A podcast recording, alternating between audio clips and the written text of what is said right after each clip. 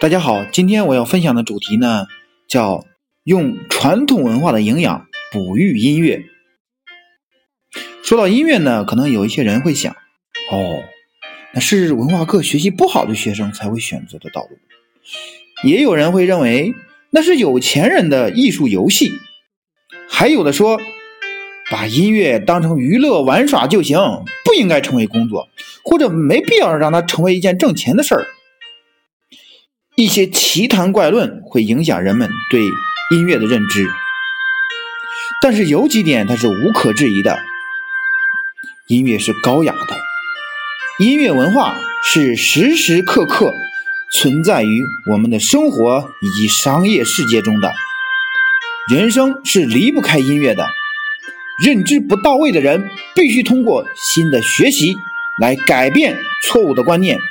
端正对音乐以及音乐从业者的认知。那么我在从事音乐业务的这一段时间以来，有一些心得，感触颇深。啊，今天这个讲解的目的呢，一是端正一些思想不端的人对音乐的认知；二是谈一下音乐与传统文化的关系。曾经有一些口水歌在音乐发展史上。起到过哗众取宠的作用，啊，当然它也有其现实意义。那么经过岁月的淘洗，大浪淘沙，被逐渐淘汰掉了。那些流传下来的经典会成为优秀的传统文化，比如《十送红军》《南泥湾》这些经典老歌。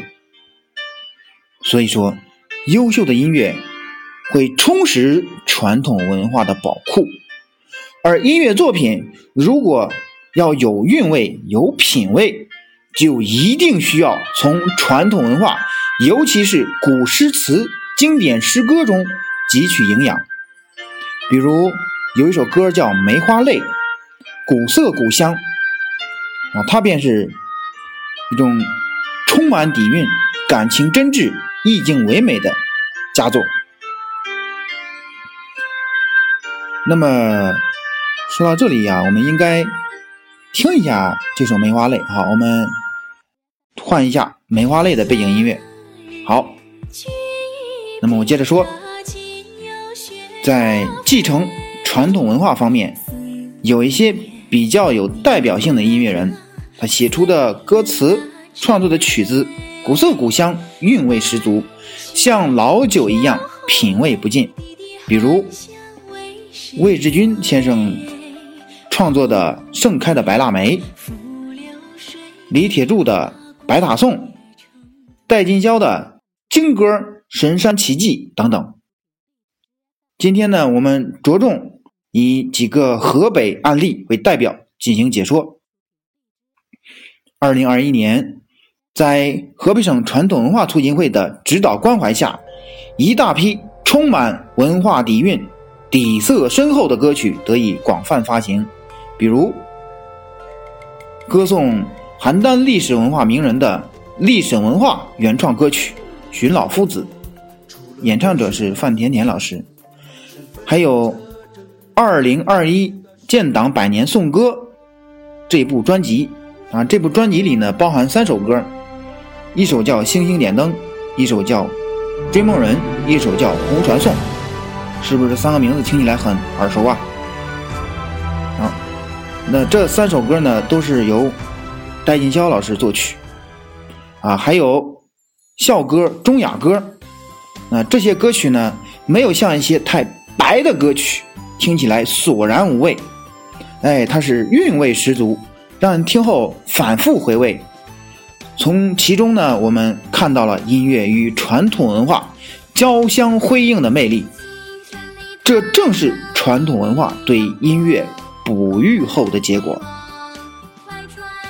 在传统文化中，有很多好的元素可以应用到音乐创作和音乐产业中，比如古诗词、现代诗歌、文学名著、名人名言等等。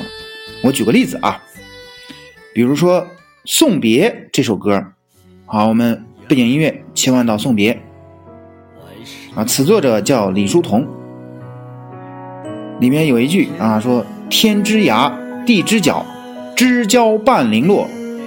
一瓢浊酒尽余欢，今宵别梦寒。你看，天之涯，地之角，这个典故呢是出自唐代韩愈的古文《祭十二郎文》，里面的有一句话是说：“一在天之涯，一在地之角，生而影不能，生而影不与五行相依，死而影不与五行相接。”是吧？是这个句子吧？啊，我这是临时想起来的啊。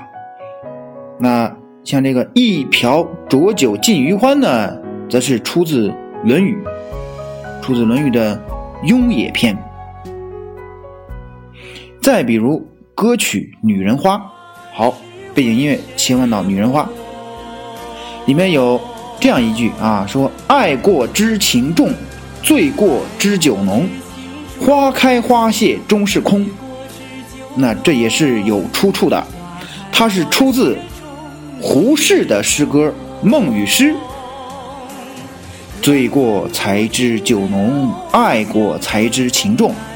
你不能做我的诗，正如我不能做又如歌曲《盛开的白腊梅》啊，我们上面说过。呃，里面有一句啊，说“暗香来，白腊梅，临风傲骨迎春归”。这个歌词呢，让人联想到毛泽东的词《卜算子·咏梅》啊，里面说“风雨送春归，飞雪迎春到”。你看看，这歌词和诗词是不是有继承？啊，那像这个“落花不是无情物”。仰望星空，信心百倍，也是《盛开的白腊梅》里面的歌词。这个呢，就会让人想到龚自珍写的《己亥杂诗》，里面有一句“落红不是无情物”，是吧？